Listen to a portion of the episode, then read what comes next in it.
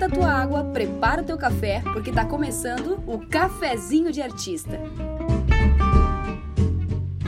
Oi, eu sou a Laura Fontes. E eu sou a Marcela Gomes. E hoje, aqui no quadro Fala Mana, nós vamos ter a nossa queridíssima convidada, Pagu Leal. Maravilhosa, bem-vinda, Pagu. Oi, minhas lindas. Eu tô super feliz de encontrá-la.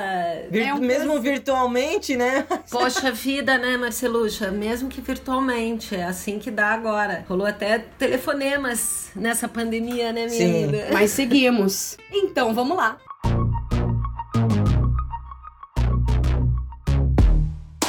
É, a Pagu tem uma história, pessoal, uma história profissional e pessoal muito rica, muito linda, muito maravilhosa. E mas o intuito desse quadro, como vocês sabem, eu acompanho no, no Instagram e tal, Aproveita e já segue lá, arroba Cafezinho de Artista. Sim, é falar, é contar as histórias que transformam as pessoas, né, as artistas, mais gente como a gente. Aquela coisa assim pra mostrar que, meu, todo mundo tem dor de barriga mesmo. Então, é, a gente selecionou umas histórias aqui da Pagu, que ela contou pra gente, que não tinha como o público não ouvir isso. e que bom que é a Pagu que vai contar, gente. Conta pra gente, Pagu, pra, pra gente começar. Começar de leve. Começar de leves.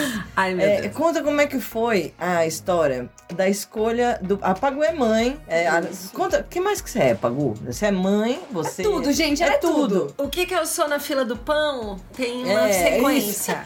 Tem uma sequência. Eu sempre me apresento como atriz, dramaturga, diretora artística. E aí tem um outro lado que eu sou a mãe do Ravi, a companheira do Cleverson. E tem toda uma, uma situação assim íntima aí, né? Eu sou muitos anos casada tal. E peculiarmente casada, né? Pra quem não sabe, eu moro longe do meu marido, cada um tem sua casa. É o que se chama part of marriage. Part type of marriage. Será que é por isso que dura tanto tempo, Pagu? Será assim? Ah, é, com certeza. Laura, tchau.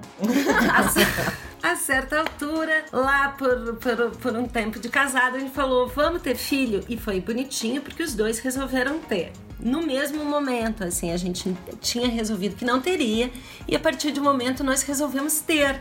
Veja só. Bonitinho. Tivemos aquela conversa e quando eu comecei a conversa, ele já terminou. Ele falou: quero também, vamos aí e tal. Então, tava muito desejado. Ah, que legal. O engraçado disso é que 28 dias depois, eu tava grávida. Mentira! Exatamente um ciclo depois. Um ciclo depois, tipo, né? Ai, vamos ter, vamos ter. Já que decidimos ter, vamos tentar hoje? Vamos, pronto. Meu, resolvido. Pronto, agora a gente quer. então- Resolvido.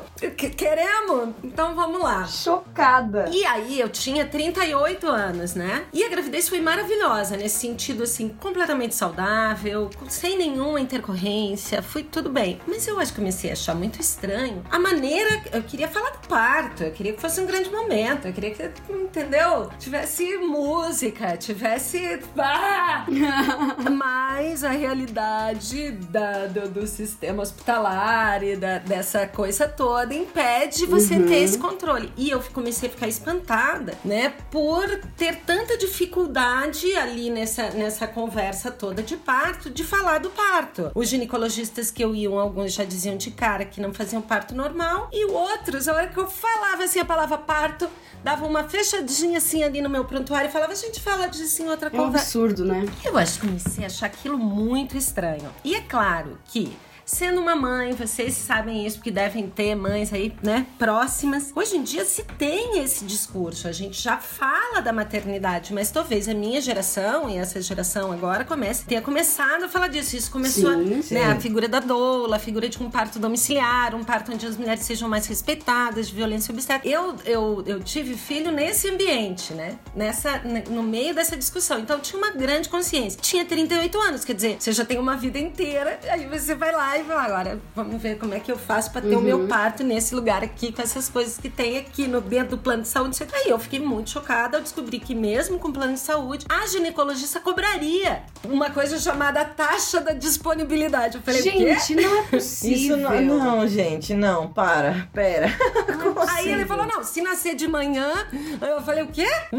Opa, então a gente tem que acertar ali contrações, a porra toda de manhã, porque senão ela não pode estar. E aí eu não tive dúvida de oito, nos oito meses, né? Agora semanas, mas também nem, nem sei quantas semanas eu tava, quase com tudo Quer pronto. ver o pra... confuso? É, ah, quanto tempo você tá? A pessoa fala, ah, 118 semanas. Meu Deus! Vamos é. falar, meses, vamos nos meses que é mais fácil de visualizar. Meses, é. gente!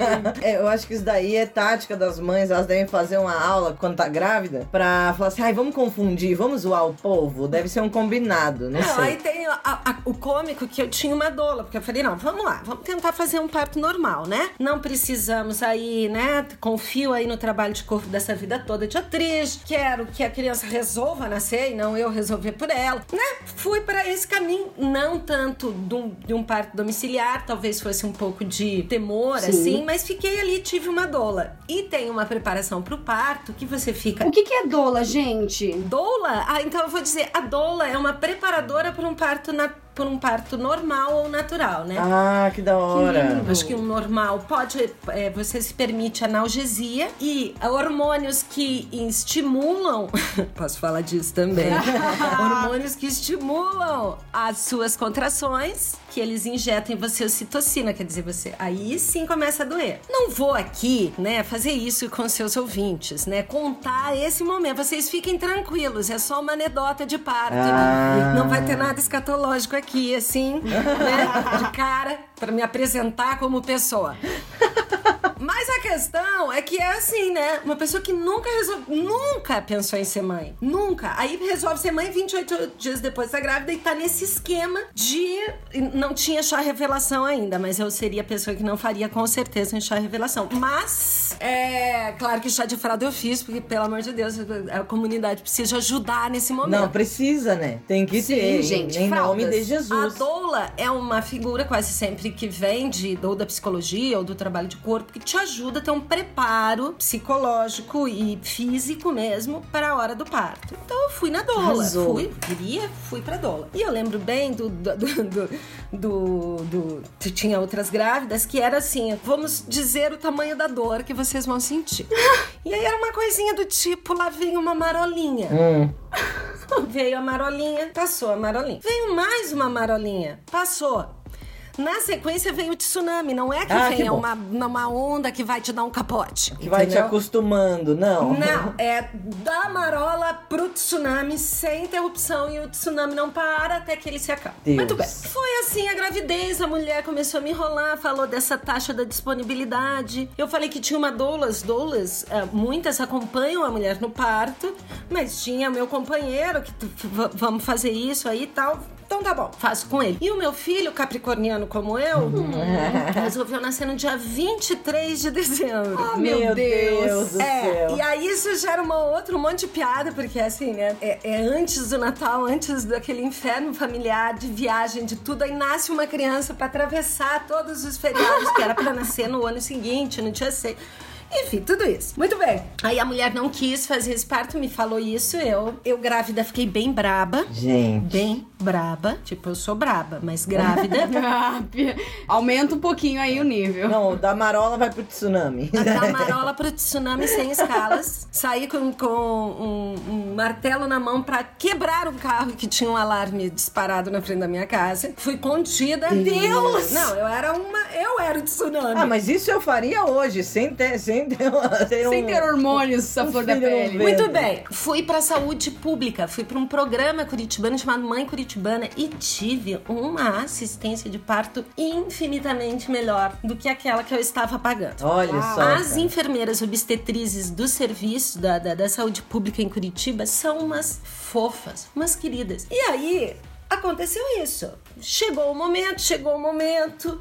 Liguei pra doula, eu falei, olha, tô assim. Ela falou, olha, se você tá assim, fica em casa. Vai pro hospital. Quando você, quando você não conseguir falar comigo no telefone, você vai pro hospital. Era essa a indicação. Nesse tempo, eu fui no mercado, fiz um ensaio fotográfico em contrações. Meu Deus! Não acredito, Porque eu falei, eu não vou ficar no hospital, porque aí você realmente, eles têm toda a pressão. Pra... Eu fiz várias coisas, porque adiantou o parto, né? Então eu tive... passei no mercado, quase que limpando prateleiras. Sim, uma coisa para esperar a chegada. E fui para para aqui a maternidade, Mater Day, ter o meu filho. Aí aconteceram coisas muito emocionantes e é, talvez seja isso que tenha transformado o parto numa descoberta de que a gente precisa repensar esse momento nas vidas das mulheres. Aham. Das que têm a super vocação para ser mãe, às vezes é, encontram um monte de assunto que elas não sabiam, como aquelas que têm, que têm medo e precisam ser acolhidas, entendeu? Porque também fica uma tirania, assim, por um lado, que você não pode ter uma cesárea, nem que você não possa ter, entendeu, filho? Né?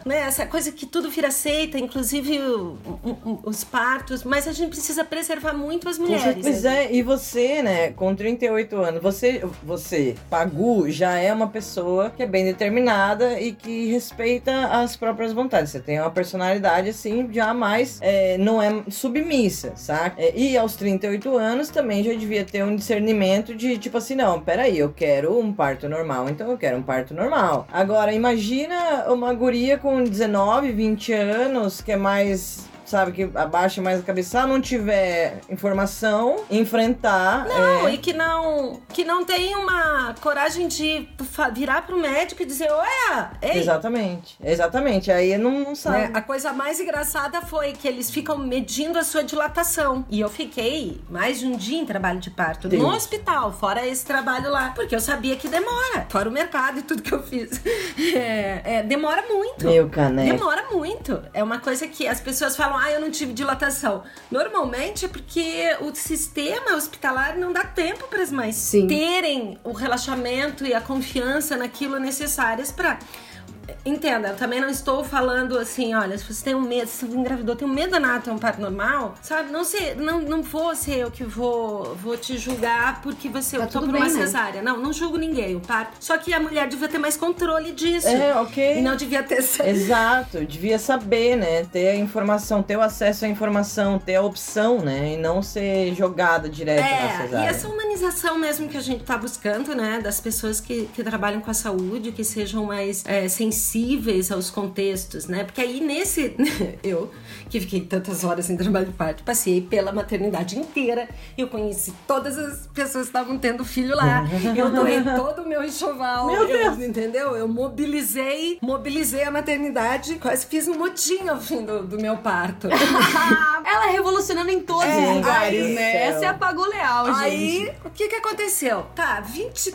Era assim, eu já tava lá muitas horas naquela, na salinha ali, né, do pré-parto tal, que acontece, muito cansada tal. é, a anestesista tava pra sair, aí chega aí, já tinham me perguntado se eu não queria ir pra cesárea. Eu tava muito exausta. E aí eu falei, depois de 10 de dilatação, aí aconteceu isso. Olha, quem diga que meu filho olhou a luz do fim do túnel e falou: não vou, não vou. Ah, não!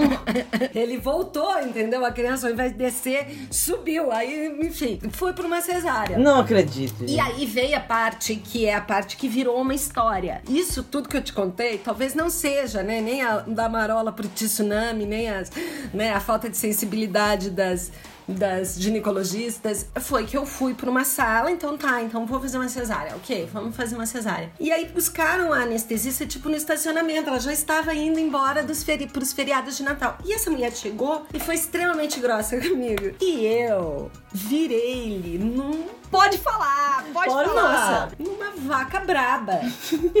Nossa, eu virei pra ela, ela falou: você precisa ficar calma. Eu quase peguei ela pelo colarinho. Eu falei: a senhora acha que eu não quero ficar calma? A senhora acha que depois de 22 horas em contração eu tô querendo ficar nervosa? Eu tô querendo resolver. Eu tô querendo resolver isso daqui. Eu tô querendo tirar essa criança dentro de mim. Senhora, por favor, a senhora tenha decência comigo. Isso porque eu já tinha literalmente pego uma outra enfermeira pelo colarinho, uma que não era essas que eu acabei de elogiar, que tava sendo grossa com outra menina. Que, tava, que tava sendo grossa, que chegou meio grossa comigo pra medir a minha dilatação. Eu falei: olha, eu sou uma atriz cômica. A senhora pode lembrar pra sempre desse parto, é só me tratar bem. então eu já tinha feito tudo isso. E aí chegou com essa anestesista gritando comigo, eu gritei mais alto com ela. Muito bem, então fui pro parto. Poxa, queria um parto com Debussy e olha a minha situação, né? Queria natu... veja bem, né? Queria natural, queria Debussy, queria todo o amor do universo e tava lá eu na linha lá, que me pegue, me façam, me...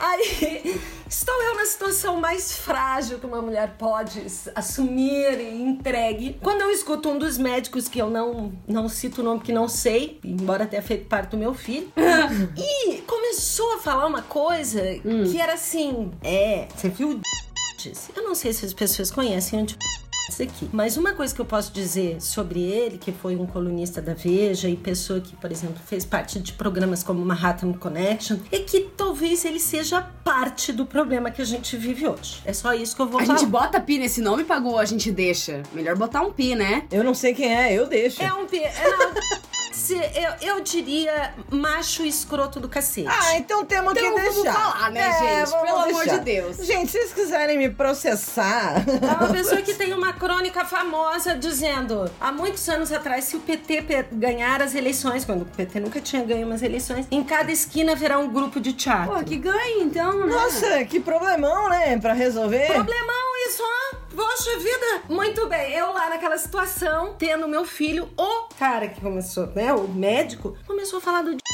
Ah, Nossa. que boa hora. Cuja história de parto é a seguinte: ele, ele, é- ele mora em Veneza, eu acho. Ele teve um filho cujo parto foi muito mal sucedido. Você vai falar por uma mulher que tá tendo a luz de uma figura desse tipo, cujo filho teve um parto desse. Só que o que eu acho que ele não imaginava é que eu sabia do que ele tava falando. Mas que timing desse médico, hein, gente? Pelo amor de Deus. Nossa, a pessoa. Não, e ele tava assim, mais uma. Eu vou ficar conversando com meu colega aqui sobre esse assuntinho bacana, que é partos mal sucedidos, enquanto eu faço cesárea dessa mulher. Gente. Ai, que animal, gente. Eu só não arranquei o paninho. Eu falei, você não vai falar do no meu parto. Eu te proíbo de falar do E o meu marido, assim, né, segurando ali, né? Porque eles meio que te Ah, amarram. seu marido estava lá neste momento. Estava lá, de só com, com uma cara de eu não estou aqui, né? Tipo, é ela que tá no... Sim, Não conheço lógico. essa não mulher. Conheço. Encontrei ele no estacionamento e trouxe aqui. Não, e aí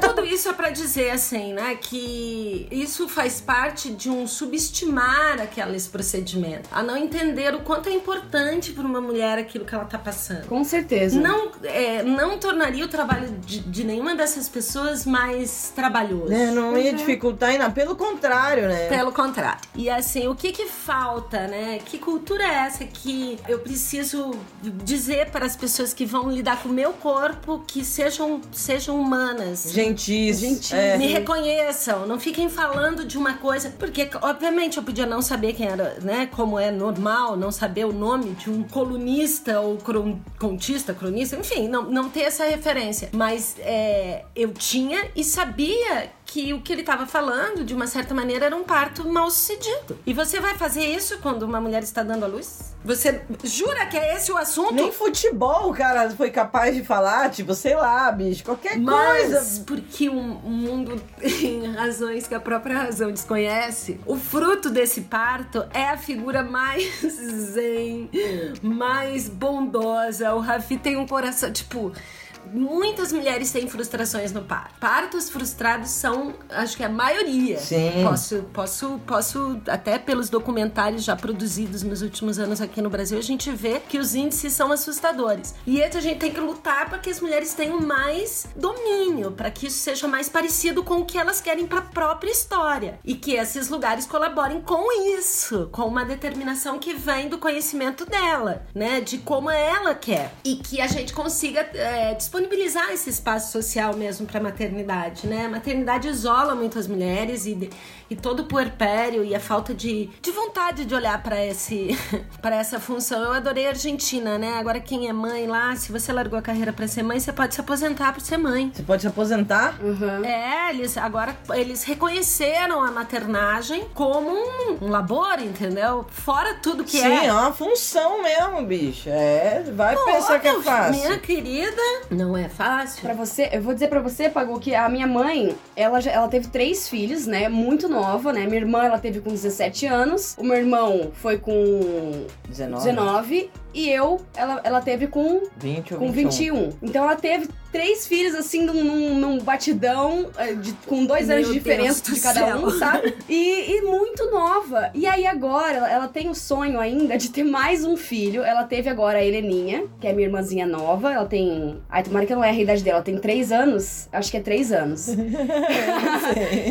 e, E ela, de- nesse parto da Heleninha, ela teve a Heleninha com. ficou grávida com 40 anos. E ela se debulhou em estudar sobre isso e viu como, como é é, esse meio de, de querer empurrar as mulheres pra fazerem cesárea e foda-se o que, que você quer. A gente aqui tá sem tempo, irmão. Vamos ser cesárea que é mais rápido pra gente, mais rápido pra você, vai dar tudo certo. E minha mãe também queria muito ter um, um parto normal. O único parto normal que ela teve foi da minha irmã, da Júlia, né? Foi o primeiro, foi o parto normal. Eu posso estar enganada, mas um ela sei que ela teve normal. E ela estudou muito, quis muito ter o parto normal da Heleninha e na hora também não rolou, né? Na hora teve que ser cesárea, mas pelo menos ela teve a oportunidade, sabe? Não, não, muitos tentaram cortar as asas dela, dela a respeito disso, mas ela insistiu também, porque olha o absurdo, né? Você tem que brigar por uma coisa que você quer fazer e é seu corpo e é seu filho, é esse momento tão bonito e único, né? E você tem que brigar por causa disso. Mas aí, infelizmente, ela também não conseguiu o, o parto normal. Acontece, né, gente? Acontece. Mas a Heleninha também é uma, é uma linda, maravilhosa, canceriana, super amor. Hoje ela tá conversando tudo, falando pelos cotovelos, tá uma gracinha. Ai, que ótimo. Mas eu tenho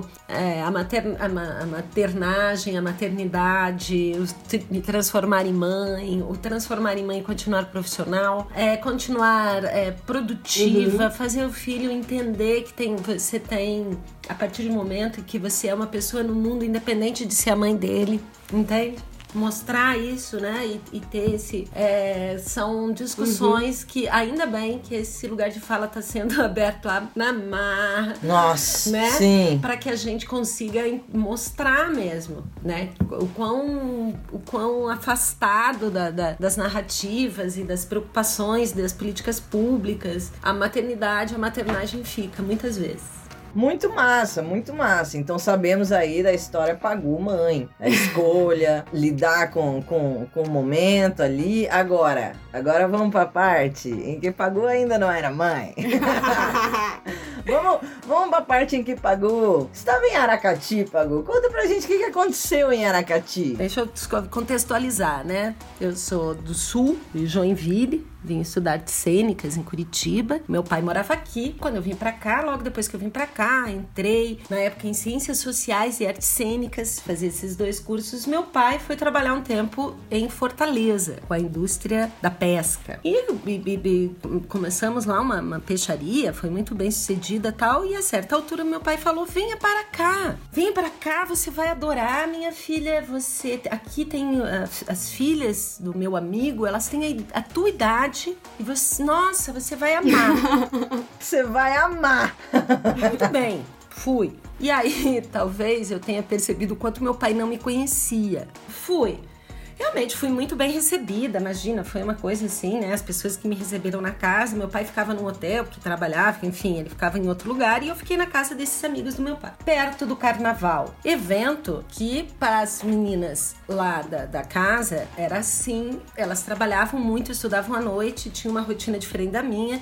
Eu até trabalhava como atriz, já tinha dado aula de dança, mas ainda não tinha essa rotina de trabalho. Elas trabalhavam o dia inteiro, as meninas assim, muito mas à noite, a diversão era num grau que eu, olha, olha, desconhecia. Me, foi me apresentada assim uma tolerância alcoólica e de diversão consecutiva de dias seguidos que eu nunca tinha visto. Nossa Isso Senhora. dito por uma estudante de artes cênicas, velho. Então imagina o nível, velho. É, e tudo isso é, pode passar por assim, ai, pessoa que não gosta de aglomero, fresca, pode, sim, pode passar por isso. Mas há que se dizer que mesmo no show de rock o show fica lá no fundo. E que talvez um show na pedreira, né, alguns festivais de música fossem mais o meu perfil do que A muvuca. é a muvuca, o carnaval. E quando eu digo a muvuca e o carnaval, eu digo que, sem querer e não escolhendo, eu caí assim no lugar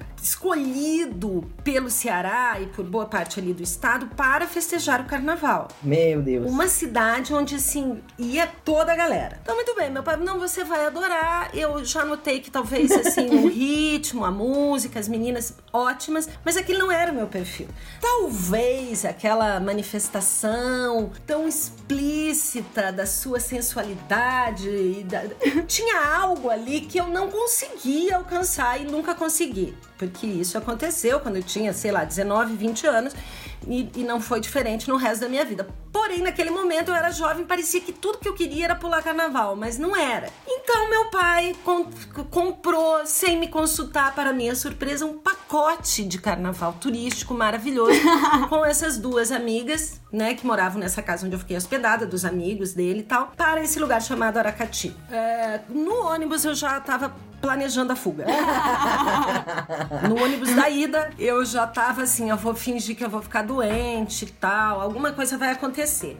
E você imagina pessoas assim, realmente assim, que que gostam daquilo, que já vão no esquenta, que já vão bebendo e você não conhece essas pessoas assim com o grau de entrosamento que precisa para esse grau de diversão. Claro. Entendeu? Porque você precisa estar. Tá, se esse ônibus fosse da minha galera, também se você ali numa circunstância que você. Sim. Quando chegamos, descobrimos então que essa casa alugada, eles alugaram uma casa, um ônibus e uma galera foi. Quando chegamos na casa, notei que não haviam camas. Não haviam, na verdade, duas camas e o resto eram ganchos para a rede. Eu não. Ah, que maravilha! Ah, sim, sim. O pessoal lá dorme muito em E rede. todo mundo foi tirando sua rede e pondo sua rede, imagina. Ah. Eu com uma rede, entendeu? Diante do meu desespero, as pessoas, não, você dorme na cama. Ah, que bom. Tudo bem. Legal, ok. Então, opa, ganhei a cama da, da casa.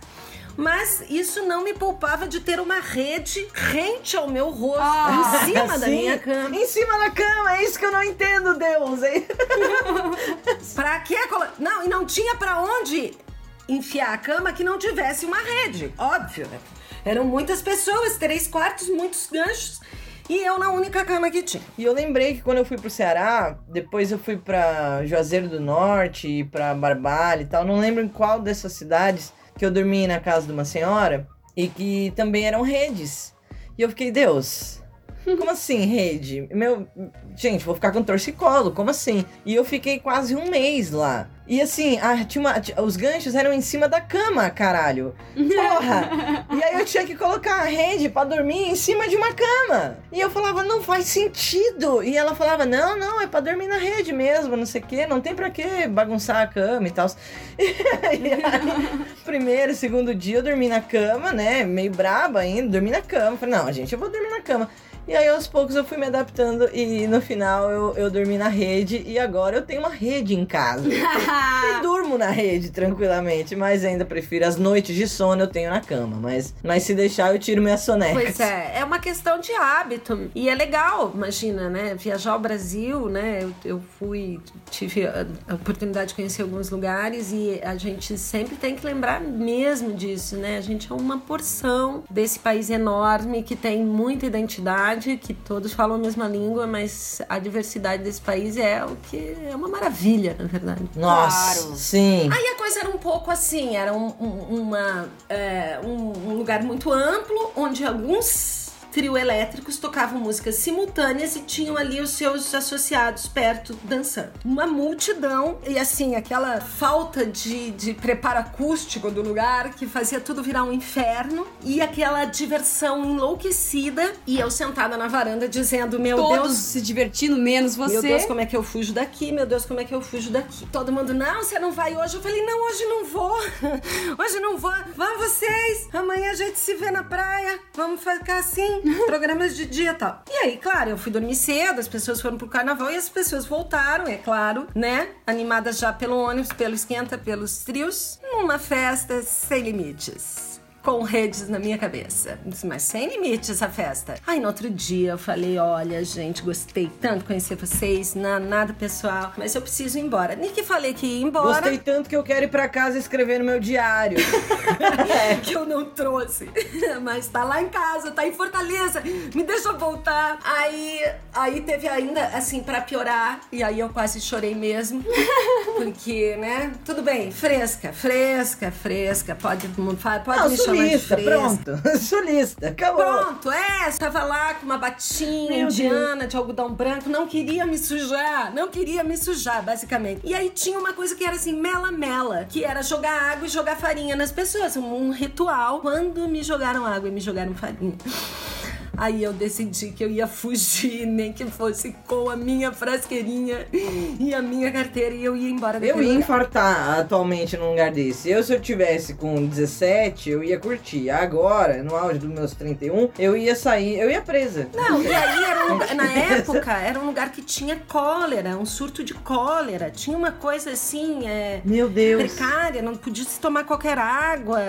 Enfim, tinha, tinha ali um- uma, um- uma questão que a cidade era muito pequena, era um núcleo de carnaval, ela não tinha estrutura, acabava comida, acabava água, começava um caos assim. Meu Deus, gente, o desespero da, da menina de prédio, gente. Eu falei, vou, vou embora. Consegui com uma das meninas que recuperar a minha bolsa. E deu 5 horas da manhã do segundo dia, eu estava na estrada. Tinha passado na rodoviária. Tinha descoberto que não tinham mais passagens para Fortaleza oficiais. E que eu precisava fugir. Porque eu não conseguiria mais. Eu, não, eu tava com vontade de chorar. Assim, eu tinha. ah, Eu, eu, não, eu não conseguiria me divertir. Aquilo era só para se divertir. As pessoas nem dormiam. Era uma coisa. Ah, mas é outro, é outro nível, é outra pegada. Lá é muito hardcore, lá é hardcore Eu mesmo. também nunca fiz isso aqui. Até fui em, em- em concurso de fantasia e tal, mas nunca foi o meu rolê. Aí tá, fui pra estrada. E aí, meu bem, foi uma coisa bizarra atrás de coisa bizarra de eu pegar um ônibus e esse ônibus tá escrito Fortaleza e eu descobri depois que apesar de estar escrito Fortaleza, ele não ia pra Fortaleza. Ah, não. De cair numa cidade que só tinha um orelhão quebrado e não tinha mais ônibus. E assim começou uma saga de desidratação e insolação.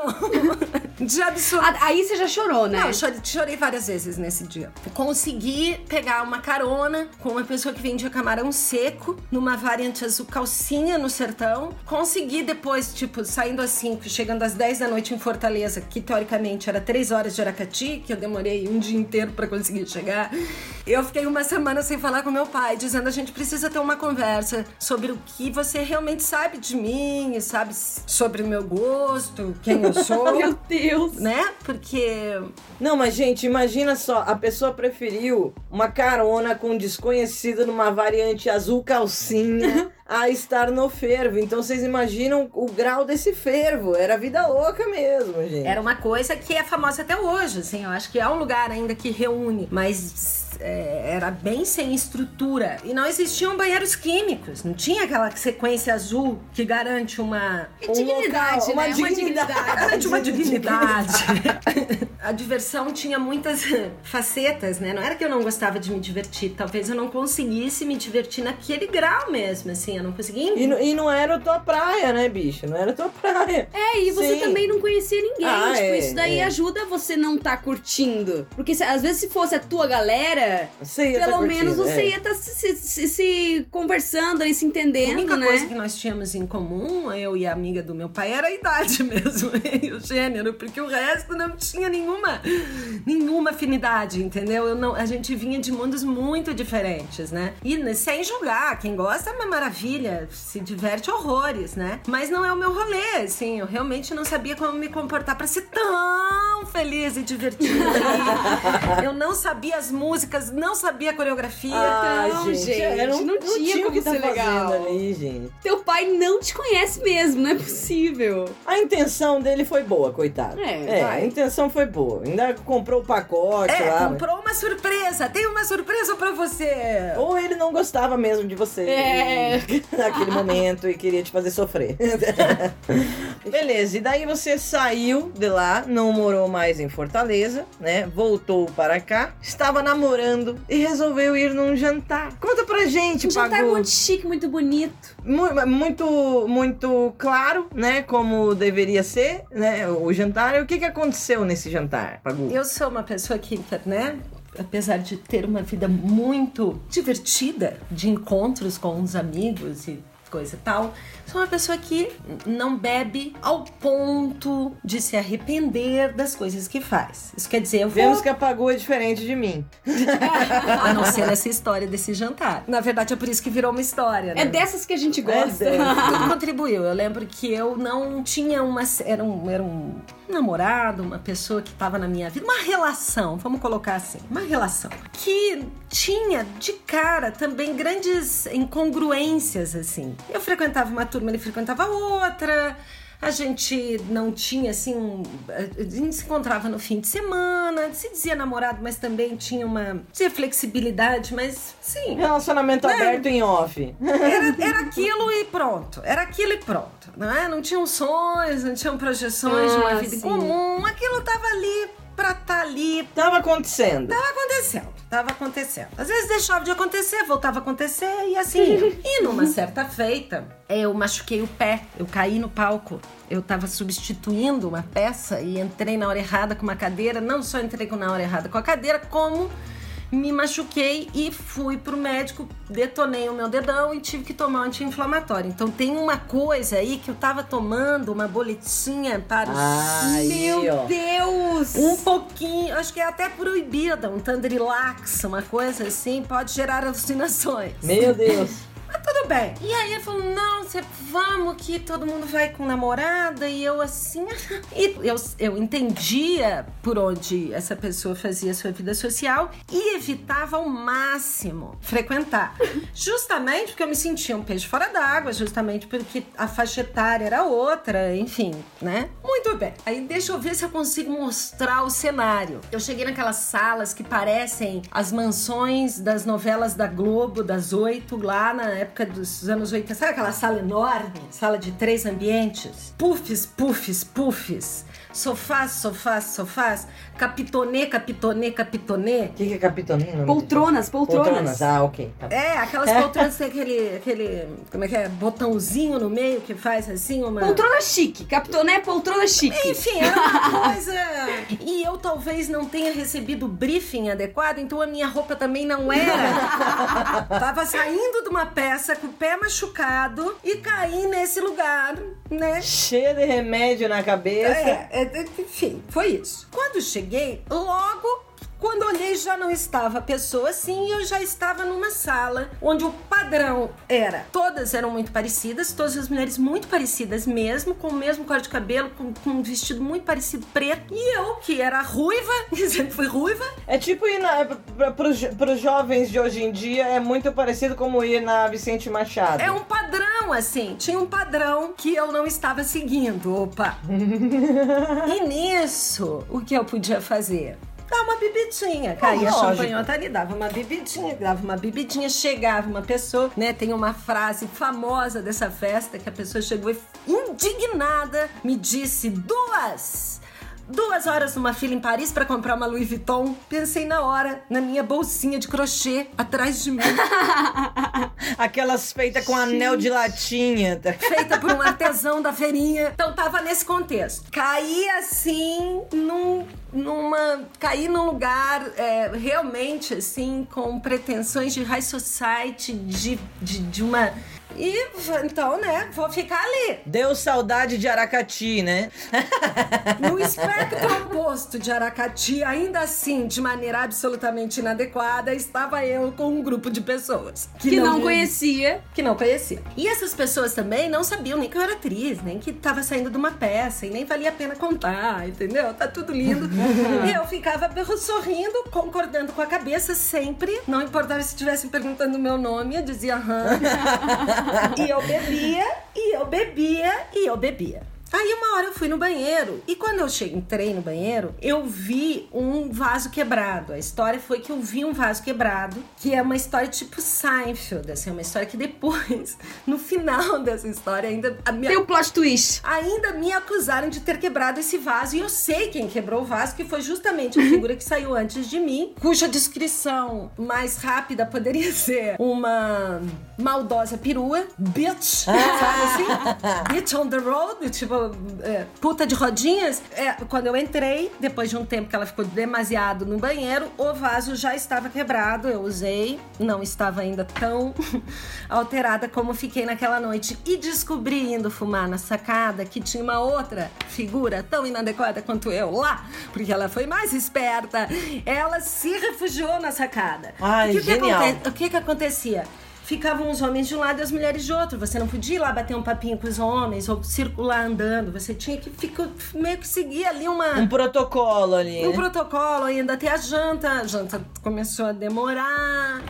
E eu continuei a beber, e eu continuei a beber. Encontrei essa figura incrível.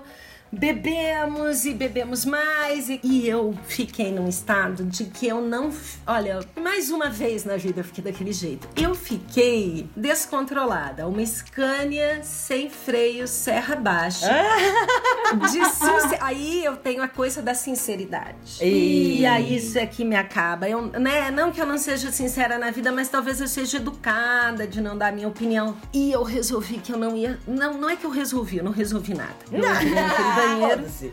Eu entrei naquele banheiro do vaso, do, do vaso quebrado, que depois ainda eu escutei dessa figura que eu tinha essa relação. Você fez. Você quebrou o vaso caríssimo. De... Falei, eu? Não, todo mundo dizendo que você quebrou o vaso, não sei. Gente, que absurdo. Aí, enfim, né? Nunca mais vi essas pessoas. Só no noticiário policial, olha só, vi uma dessas pessoas. Ah. Depois, mas entrei no banheiro, já então, um pouco alterada, naquela coisa de eu acho que eu preciso fazer alguma coisa, talvez enfiar minha cara na pia, talvez comer esse sabonete com pétalas que tá aqui, para dar uma aliviada, quem sabe, melhore o meu estado. Não sei se dormi, não sei o que, que aconteceu, só sei que me arrudilhei, me arrudilhei num tapetinho muito confortável, porque aquilo era um, um toalete, aquilo era quase uma sala, e dormi, ou sei lá o que fiz. Não acredito! E acordei com muitas pessoas batendo na porta e eu comecei que foi o pior de tudo. Eu dizia assim: desculpa! E falava o nome da pessoa que tinha me levado lá. Eu não te amo! Não creio! Eu, eu tô aqui, mas eu não te amo. É, desculpa te enrolar. Nunca te amei. Tenho que te contar. Abri a porta e destilei sinceridade para todas as pessoas que antes tinham conversado comigo. Coisas impronunciáveis. Sensacional! Uma lição de moral e ainda disse pro dono da casa que ia se eleger, você não vai se eleger. Pagu do céu! Ai, eu quero uns rolê contigo, mulher. Meu Deus! Não, isso nunca mais aconteceu, pelo amor de Deus. Eu podia ter sido. Eles podiam ter me matado, escondido o corpo, que, né, com aquele poder aquisitivo, talvez nunca ninguém nem descobrisse. Mas. É, isso dá Deus. medo, dá medo. Eles nunca mais esqueceram de mim. Acham que eu quebrei um vaso. Isso foi injustiça. Mas que eu. De Ah, tudo não, mas- que aconteceu, acusada de quebrar o vaso, você não era. Não pode, não, pode, pode. ser. Não, mas olha, sinceramente, se eu tivesse quebrado o vaso, eu também teria te acusado. Imagina, a doida dormindo no banheiro, gritando. A doida que dormiu, claro! A doida que dormiu no banheiro fez de tudo, inclusive quebrou um vaso, se trancou no banheiro de vergonha. Tipo, aconteceu uma outra narrativa que não era verdadeira. Que genial. Mas tudo bem, porque eu realmente. E devia ser um vaso caríssimo, né, Pagu? Ah, é, tudo ali era. Mas também quase que você fala, e daí, né? Meu cu. Que não Se chega uma pessoa que não é da turma, eu sou simpática, minha gente, entendeu? Acolhedora. É É lógico. mínimo, né, gente? É, mas assim, era realmente, eu tinha me arrumado errado, eu tinha tomado um anti-inflamatório poderoso e eu bebi muita champanhe de estômago vazio depois de uma Não, peça. culpa deles que atrasaram o jantar. Ponto. Acabou. Se tivesse alimentadinha, nada disso tinha acontecido. Nada disso teria. Mas só que isso nunca mais voltou a acontecer. Graças a Deus. né? É, Uma vez eu sobrevivi a tudo isso, mas eu entendo ali quando a coisa vai pra um caminho e vem. Beber desse jeito você não bebeu mais, né? Dá pra contar nos dedos. Mas analgésico, acho que você precisou de novo, não é mesmo? É, quebrar o vaso você não quebrou. Mas conta o que, que você já quebrou num espetáculo assim de teatro. Olha, eu fui ginasta. Na verdade, eu subia toda, toda a árvore, todo muro, toda coisa que tinha pra trepar. Eu, eu né, batente de porta, era aquelas crianças que vai subindo no batente de porta. Hoje chamam de parkour, mas era uma tarde comum na vida da Pagu. É, e aí com isso, eu me machuquei na minha vida, assim, quebrei coisa, quebrei o pé, caí de uma janela uma vez, dei uma estrela dentro de casa, passei pro lado de fora da casa. Meu Deus, o que é isso? Sempre aconteceu essas travessuras, assim, virava estrela, sabe a criança que vira estrela? Aquelas meninas que faz uma estrela atrás da outra, né? Era essa menina que faz uma estrela atrás da outra, lá, e fazia ginástica olímpica, então eu tinha, assim, esse aval. E, e- e durante muito tempo, essa qualidade física, assim, né, de, de valeu fazer muito espetáculo infantil. Sim, Eu fazia, ajuda. né, aquela pulaceira toda, aquela coisa, né, de, de, de teatro infantil. Estávamos ensaiando uma peça. Não posso dizer o ano que me entrego muito. Ok. Eu acho que eu vou lembrar o nome na, na, é, na Era da Aventura, na Era da Fantasia, uma coisa assim, em que fazia Fada Flora e Princesa Mariana. Fada Flora, que claro que virou Fada Foda. Ah, não! tem que virar. Fada Foda e Princesa Mariana era o meu, meu alter ego, assim. Ela fazia duas, na verdade eram a mesma. As crianças ficavam confusas, mudava o figurino, mas estava tudo bem. Mantinha ali a fantasia. Tem uma história muito engraçada sobre isso, porque a gente, antes da história da, da- da, né, do analgésico em si, que a gente foi viajar para um município muito longe para fazer esse espetáculo infantil. Eu dormindo com a bruxa, no quarto do hotel, né? Glaudiane, Glaudiane Bruxa, eu fada foda. E a, a pessoa que nos recebeu, a secretária de cultura, era uma pessoa assim muito simpática, receptiva, já conhecia a gente, já amando, já apresentou as crianças, a gente já brincou com as crianças, né? Muito bem. Faz- fizemos a peça, voltamos pro hotel. Eu no banho escuto assim, baterem na porta, eu pelada no banho, dizendo: Quem é? Quem é? A bruxa! Ah, é a Claudiane, que dói. Pelada, fui até o quarto do hotel, abri e era a secretária com as crianças. Ah, não, velho. Meu Não. Deus do céu, Não meu ser a, a Deus. fada floga e a princesa Mariana, é, faltou lá um menino que fazia o número de abertura, que era uma coisa com malabarismos e cambalhotas, e tem uma tal de uma cambalhota que você faz de dois, né? Você segura no pé de um, não sei o quê. Não foi na habilidade do outro ator. Eu, no, no me jogar para o chão para ele vir por cima, fui com a cara no chão e o nariz ficou pro lado. Ai, não! Foi o que disse a bruxa quando olhou pra minha cara. Ai, não! Mas você tá vencendo, apresentando pras crianças? Não, não tava com as crianças. A gente tava ensaiando antes de um espetáculo que aconteceria no outro dia. Mas à noite eu tinha espetáculo. ah, não, cara. Aí quebrei o nariz. De tarde, tinha peça à noite. Fiz a peça. Fui pro hospital. Falaram: olha, quebrou, você vai ter que. Né, não tem muito o que fazer. Põe o nariz no lugar, opera dali um tempo. Meu Deus, ia ter que operar também, gente. É, aí operei. Mas a, a operação mais foi pra colocar o nariz no lugar. Podia ter diminuído a pontinha do nariz? Podia, não fiz. Aproveitar, né? Aproveitar, não fiz. Fiquei tentada, mas não fiz. Aí tudo bem. Anos se passaram, no- eu fiz peça com o nariz quebrado, fiz peça com o nariz em recuperação, muita maquiagem, parecia um gato. E apresentou à noite. Apresentei à noite no mesmo dia. Mas não, aí passou-se muito tempo. Eu no Rio de Janeiro, estreia, coisa nervosa, estreia da companhia aqui de Curitiba, lá na Fundição Progresso, todo mundo, todo mundo, todo mundo. Eu, mais uma vez, ensaiando uma substituição. Aí que Meu- se disse. Ah, Tem que parar É, com isso. parou, pagou. parou, pagou. parou, Pa- Parou, Parei de me. É, na substituição eu sempre me fodo. Aí o que que aconteceu? A gente ensaiava, assim, ensaiar para as pessoas que vão substituir. Aí, ah, essa cena, passa, essa cena. Ah, Que cena é essa? Ah, é a cena da guerra. E aí todo mundo fazia assim, ó. Ah, ah, ah, gritava, balançava a mão e passava a cena adiante. Você fala, ah, ok, eu lembro dessa cena, mas ninguém tá me falando nada, não é para eu participar. Então vai lá, estreia, não sei o quê. Na hora que chegou a tal da cena da guerra, as pessoas colocaram assim uma, uma armadura, pegaram uma espada, que eu não sabia nem onde tava, que adereço eram aqueles, e começaram realmente uma guerra. Tinha realmente uma coreografia. Você falou, como é que.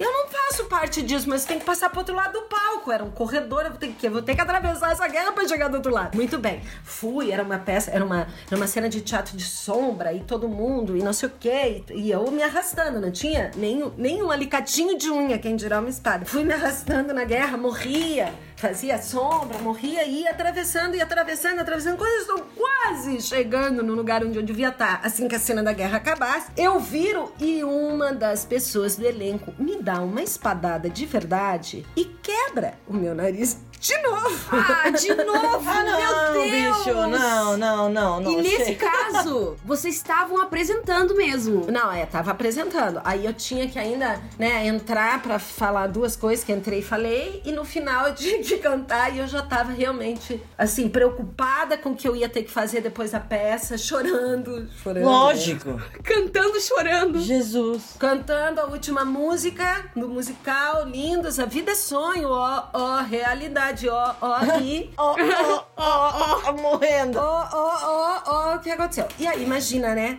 Estreia da trupe, Rio de Janeiro, coquetel, todo mundo morrendo de fome. Quem te leva pro hospital?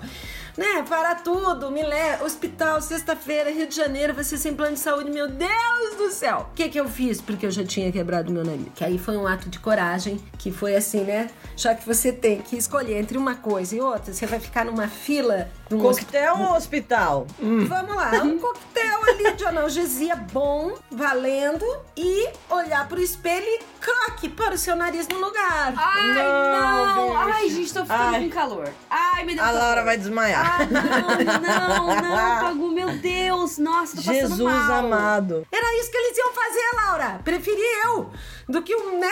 Vamos lá. Já que é isso que eles, eles vão pôr o nariz no lugar, o nariz vai ter que ficar parado, eu vou ter que tomar. Eu vou fazer isso eu. No banheiro da Fundição Progresso, porque eu não. E daí que eles estudaram pra isso e eu não? Já fiz isso uma vez. Meu Eu Deus. errei, nariz tá aqui. Nariz tá bom, o nariz tá, tá retinho, tá, ótimo. Tem um desvio de septo fudido que talvez seja dessa manobra. Dá umas roncadinhas à noite, mas quem não? Mas tô bem. É, na verdade, é essa. ah, Não vou falar insalubridade, mas o risco mesmo, né? Eu tinha, durante um tempo da minha vida, preparo físico. A gente vai perdendo com a idade, né? Vai. Mas eu é, tinha. é, As performances eram sempre muito elaboradas em relação à possibilidade física, né? Eu fazia peça com sátiro, subia nas coisas e era. E aí é claro que o risco é muito maior. A gente tem muita sorte, né? Nossa Aparecida Teatro Contemporâneo nos salva de várias situações de, né? Você tá ali, né? Com cenário, com luz, com tomada, com... Realmente, né? Um lugar onde tem uma coordenação de gente. Tinha fogo nessa peça. Peça Meu com Deus! realmente. Não pode mais. É, a gente já repensa aí, né? Se precisa, todo esse fogo aí. É, é, é um trabalho perigoso. Não é só emocionante, como perigoso. Meu Deus do céu, ela colocou o nariz num lugar na hora, Nossa, velho. sozinha. Caraca, Pagu, meu Deus. Preferi isso. É uma escolha boa pra continuar no coquetel, não é mesmo? Não, aí a gente.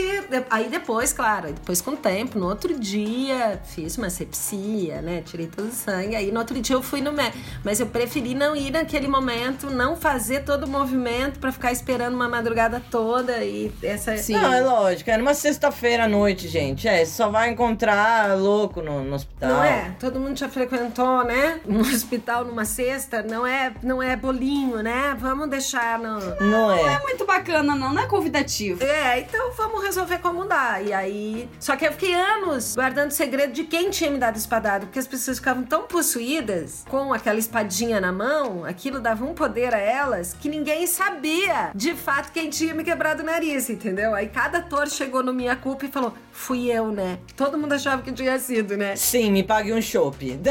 É, fala, não vou contar. E foi, curiosamente, a pessoa mais calma, que não, a que não, a mais controlada. Oh, meu Deus. Acabou cometendo e não lembra, ninguém lembra quem foi. E eu não quis contar realmente, porque, né, já tinha. Foi muito engraçado. A gente viajou nessa época com duas peças: é, o Wojciech e A Vida é Sonho. E a gente fazia é, Wojciech, é, acho que quarta, quinta e sexta, e a Vida Não, é, terça, quarta e quinta, e a Vida Sonho, sexta, sábado e domingo. E ensaiava tarde lá, porque a gente tinha espetáculo pra estrear quando tava aqui. Eram aquelas rotinas, agora a Marcelucha vai lembrar, que a gente tem de empreitada de trabalho, assim, que a coisa precisa estrear, você precisa aprender, você precisa fazer. A coisa, a magia do teatro, na verdade, é um, é um desespero do teatro, né? Antes de acontecer, você fala, não vai dar, não vai dar, não vai dar, não vai. Ah, alguma coisa acontece. E teve uma. é, foi muito engraçado. Teve uma desmontagem, a gente passou uma madrugada inteira dentro da Fundição Progresso pra desmontar esses cenários que a gente mesmo tinha que fazer. Então a gente fez essa temporada, que foi pauleira, e num domingo à noite, depois dessa semana de espetáculo todo dia, ensaio todo dia, a gente teve que desmontar tudo, mas baixar a luz, Deus. Nossa. desmontar arquibancada. Gente, foi uma madrugada de trabalho que foi uma das coisas mais bizarras, assim, que aconteceu da vida do teatro. Você fala, nossa,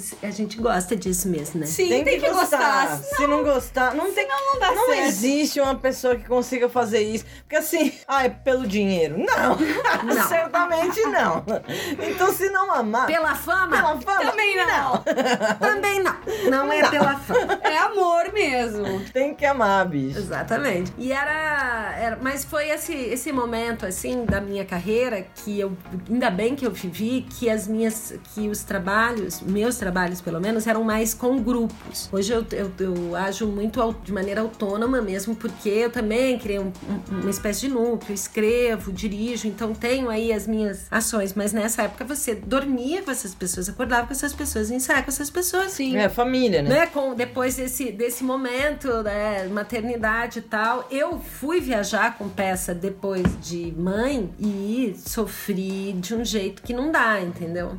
Agora é esperar ficar um pouquinho mais velho mesmo pra viajar, porque você fica, você sente muita falta. E aí é isso, né? Eu grudada do jeito que sou, assim, sou bem grudada com o filho mesmo, me, me sinto assim, começo a não não ser feliz mais viajando com teatro, entende? Por ficar longe de casa e tal. E que também vai ser fase, porque a criança vai embora, né? A criança vai crescer. Não, mas vamos torcer, vamos torcer. Pra quem não, não sabe, eu e a a gente tá no elenco de uma peça linda, chamada Todo Mundo, que é com a direção do Rodrigo Portela, pelo Teatro de Comédia do Paraná, do Teatro Guaíra. E essa peça, gente, a gente ensaiou, a gente sofreu. Três meses A gente gritou, a gente chorou, linda, montada, pronta pra estrear e veio a pandemia, bicho. Na, no mês de estreia da, da peça, na semana, né, de estreia da peça. Na né, pô? Eu não me lembro, acho que foi na semana. Duas semanas antes, né? Duas semanas antes. E aí, e aí estamos com a estreia suspensa. Estreia suspensa, bicho. E aí, com uma grande possibilidade de viajar com essa peça e tudo mais. E paramos no tempo. Vida longa todo mundo, que todo mundo volte. Nossa, tô ansiosíssima aqui. Torcer pra que a gente retorne. Torcer pra que essa, essa peça veja o mundo e o mundo veja essa peça, porque é muito louca, muito foda. muito Nesse momento, então, vai ser incrível e. Ai, meu Deus do céu. E, e vamos torcer para o Ravi crescer logo pra gente viajar, Né? meu bem. Eu quero só dizer uma coisa pra vocês, meninas. É, foi muito legal é, escolher histórias pra vocês. Que gostoso. Ah, que massa. isso. É, porque de verdade a gente acessa esse tipo de narrativa quando a gente tá encontrando muitos amigos tal, né? A quarentena também é, foca muito num, nesse período tal. Aí eu tive que parar, tive que lembrar. E até mandei aos pedaços. Não, não tem história nenhuma. Ah, não, tem uma. Marcelucha querendo tirar os meus podres, eu dizendo, não, mas eu nem, nem tô fechame.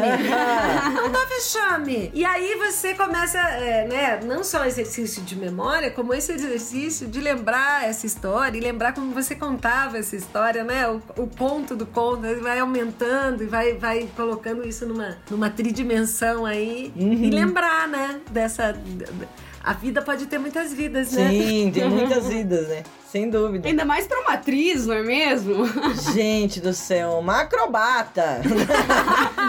Ai, Paguzinha, que delícia, que bom que você aceitou, que bom que você comprou a ideia e buscou essas histórias. Talvez em outras oportunidades você não contasse, né? É, A gente, a gente quer fazer justamente isso nesse quadro. A gente quer trazer as histórias que você contaria num bar pros seus amigos íntimos. Só que você tá contando pra milhares de pessoas que você não conhece.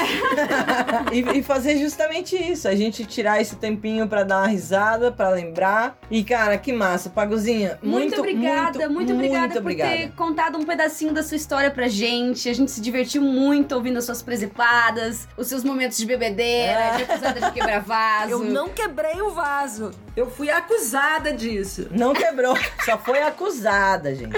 Mas, mas valeu mesmo, Pagu. Espero que a gente possa se encontrar presencialmente em breve. E vida longa a sua carreira, a sua carreira como mãe. e, e as escolhas, né? E que a gente possa escolher, igual você lutou pra escolher eh, o seu parto. E lutou também pra dizer que não amava mais o cara. e lutou pra dizer pro seu pai: escuta, o senhor não me conhece. é isso aí. Ó, foi um grande Beijo, prazer, Pagu. meninas. Super beijo. Gente, se quiser seguir a Pagu, é, diga aí, arroba. Pago Leal. Tá, pronto, no Instagram. Acompanhe o trabalho dessa mulher incrível, acompanhe lá no Instagram, ela tá sempre postando os novos projetos, coisas que estão por vir, e quem sabe todo mundo logo ela posta Todo por lá que mundo! estão apresentando, né, gente? Logo todo mundo volta. Vamos, vamos colocar isso pro universo. Olha aí. Logo É. todo mundo volta. Então é isso, pessoal. Até semana que vem. Um beijo. Tchau! Tchau. Beijo, meninas. Este podcast é um oferecimento de Arte em Pauta.